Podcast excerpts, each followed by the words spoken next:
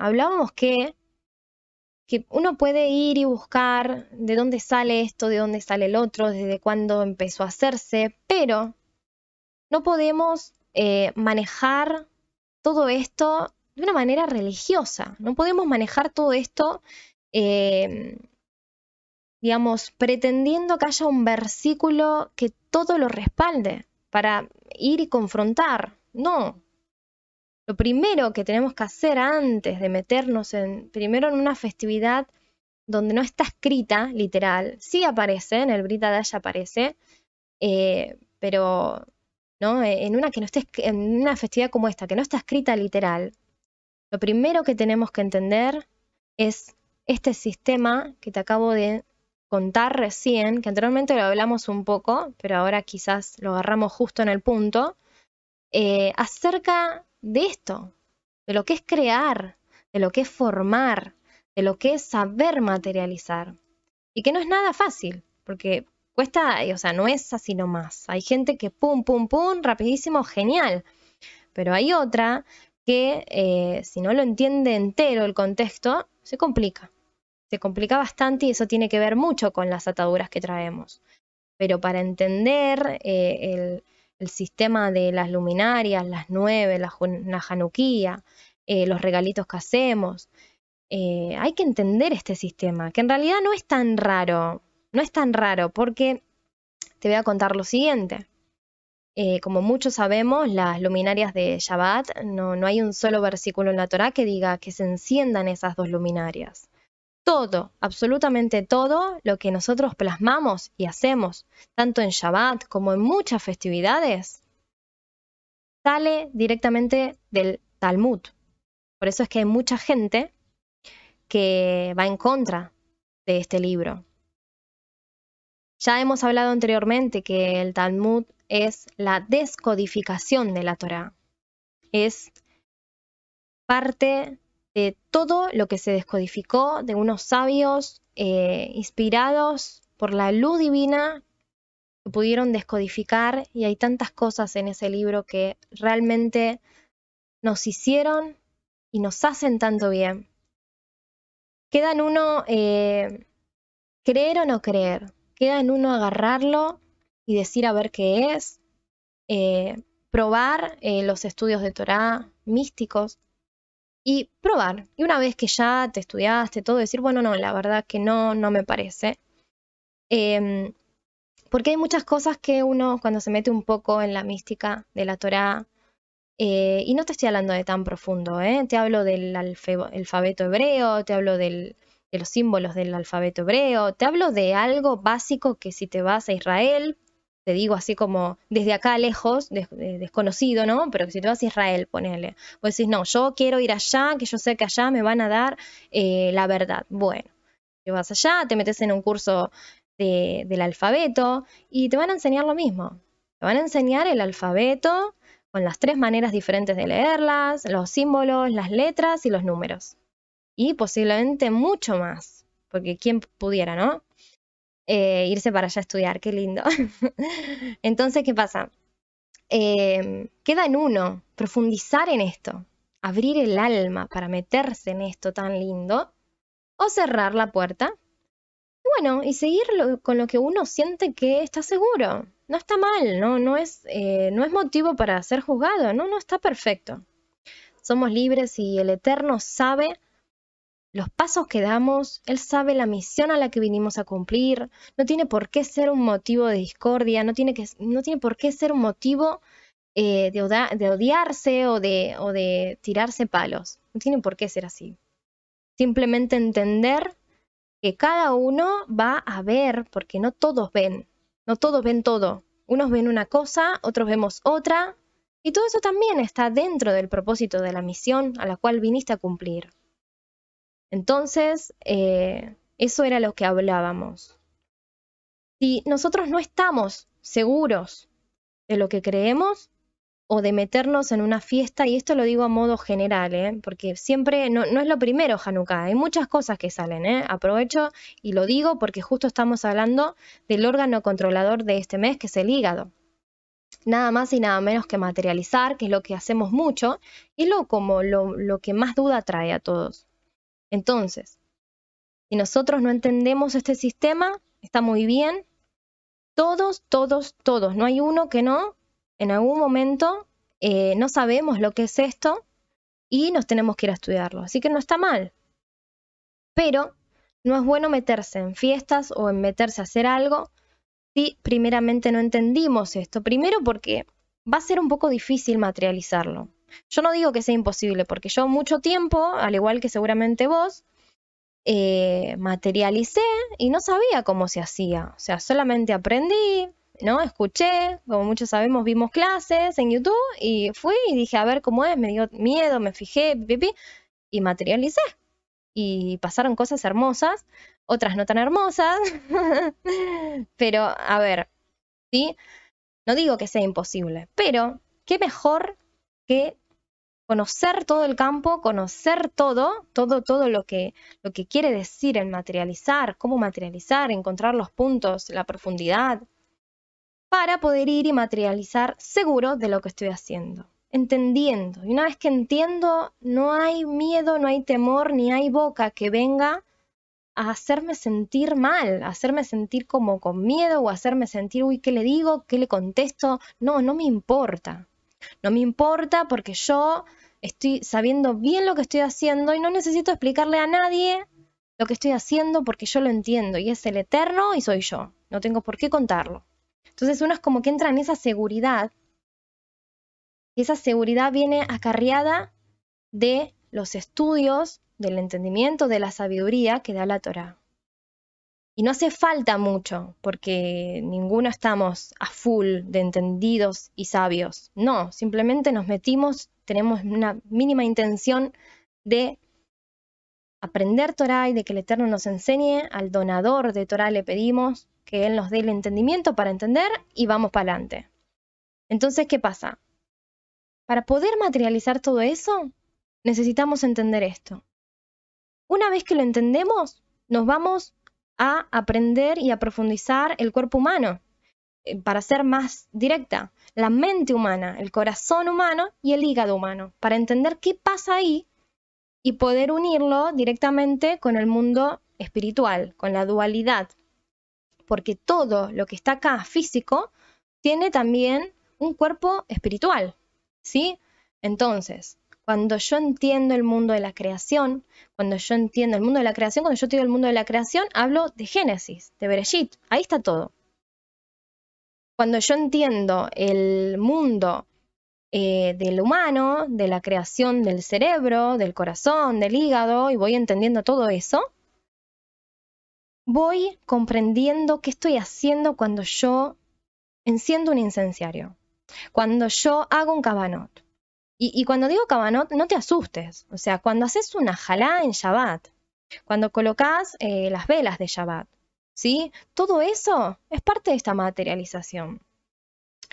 Vos tenés que entender que así como somos duales, hay dos mundos y están juntos, justo, justo al lado nuestro. El mundo físico y el mundo espiritual. El mundo superior que no se ve y el mundo inferior material. Yo tengo todo lo que necesito el dueño del oro y la plata está ahí, está en el mundo donde yo no veo. Entonces, si yo necesito bajar algo, no me queda más que utilizar lo que veo, no, me queda más que utilizar lo que está creado para poder plasmar y materializar y bajar eso que está ahí. ¿Sí? Todo esto es súper profundo, es muy rico en entendimiento, en sabiduría, es muy rico, es muy lindo. Es muy importante aprender eso para ganar seguridad, para saber qué estoy haciendo.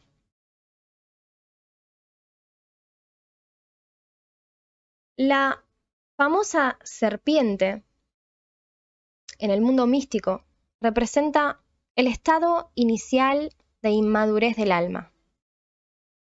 Está caracterizado por un atributo de ira no rectificado. Por eso tanta fama con la serpiente, tanta fama. eh, lo que hablamos anteriormente acerca de la serpiente y el Mashiach, no sé si vos lo relacionás, yo automáticamente cuando esto lo leí, eh, se me vino a la cabeza eh, cuando Moshe y el hermano Aarón fueron a tirar, que les dijo el Eterno que vayan, y tiraron la serpiente, que en realidad tiraron la, como se dice, la vara, y que se convirtió en serpiente y que se comió, bueno, automáticamente lo relacioné con eso, es por eso que podemos saber eh, y entender esta parte donde dice la serpiente no rectificada, ¿sí? con el ojo eh, izquierdo, con el ojo malo. Dice, el veneno de la serpiente es caliente, como el fuego de la ira. No sé si te das cuenta, hablamos de fuego, hablamos de ira. Hablamos de fuego, nos estamos refiriendo a la ira. ¿Sí? Para que vayas uniendo cabitos de lo que te dije antes acerca de qué quiere decir fuego, qué quiere decir en el Zohar hablar del fuego o del infierno, relacionado directamente con Shabbat y con todas estas eh, cosas que tenemos en la Torah, benditas, ¿no? Que nos ordena el Eterno. Dice lo siguiente. El veneno de la serpiente es caliente como el fuego de la ira. Cuando se convierte al bien, el fuego y la sangre del hígado sirve para calentar el frío del mes de Tebet. Cuando se convierte al bien, ese veneno, esa ira, fuego, el fuego y la sangre del hígado, sirve para calentar el frío del mes de Tebet. Qué importante es entender esto.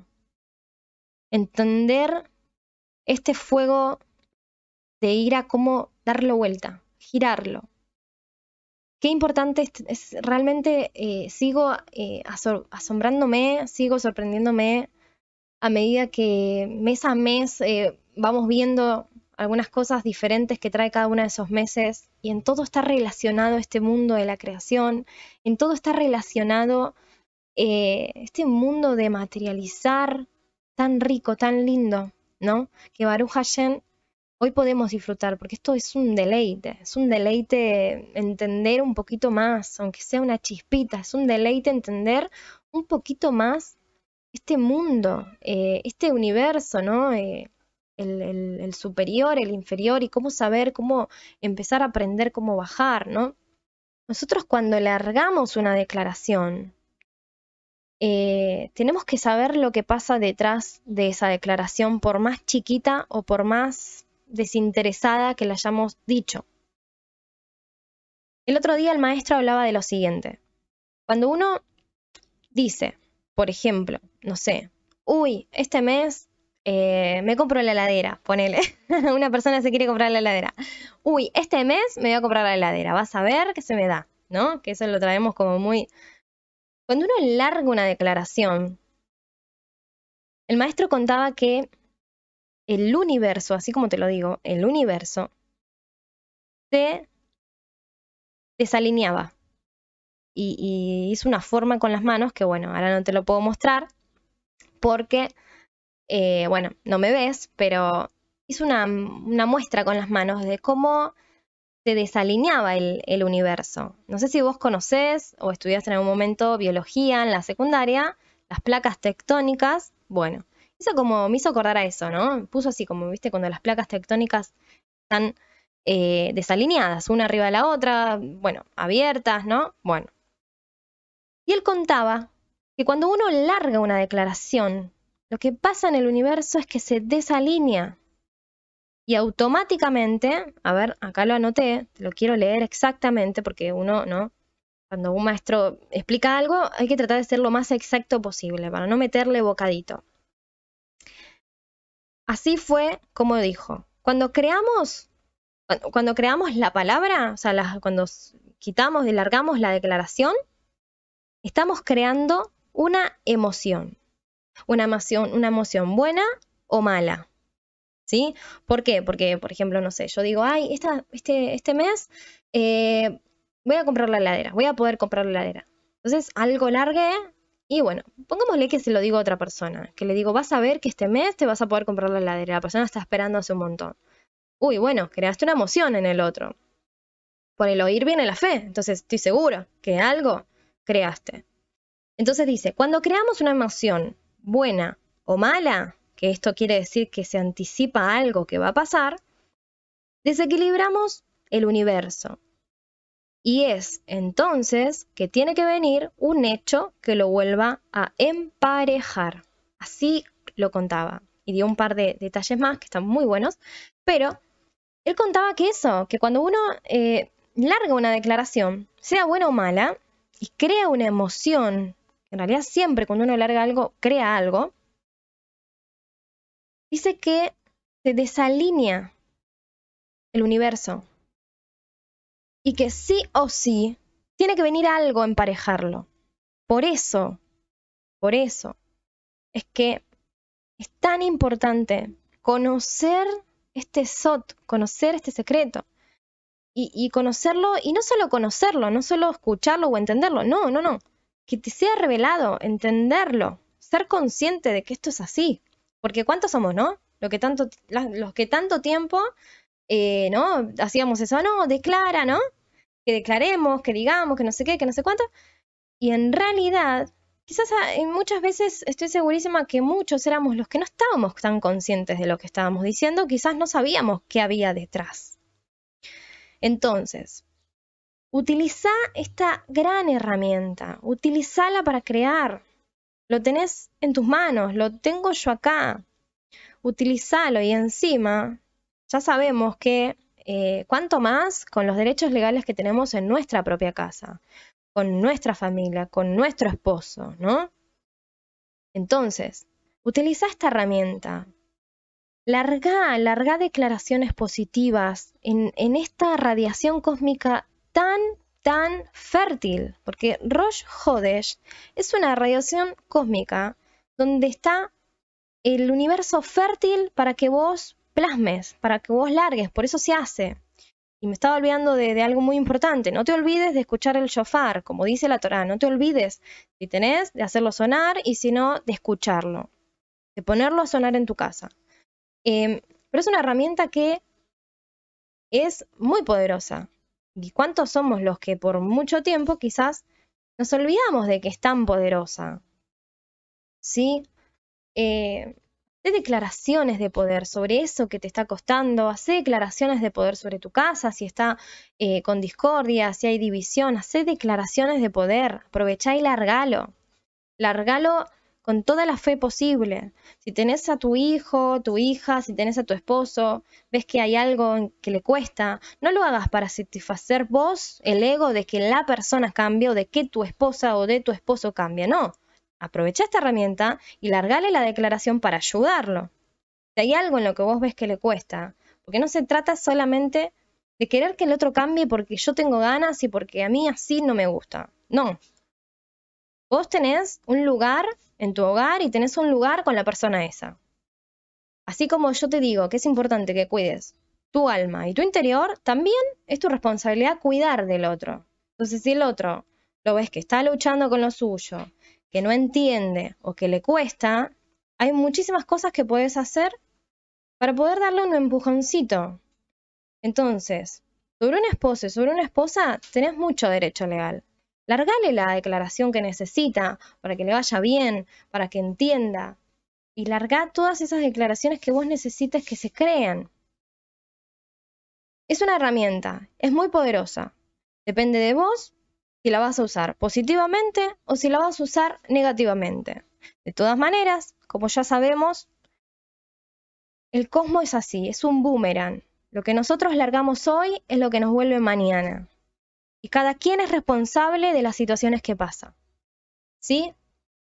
Aprovechemos esta valiosa herramienta que Hashem nos puso en nuestro ser, que es la boca, es poder largar la declaración, es poder hablar y decir cosas positivas. Y en especial, este mes es un mes muy especial, pero no solamente porque Tebet es un mes pesado, cargado o duro, no, porque hay una festividad, hay dos festividades que ya sabemos que son paganas y que ya sabemos que tienen una raíz bastante oscura. Pero fíjate qué acción ¿Y para qué vas a utilizar la lengua?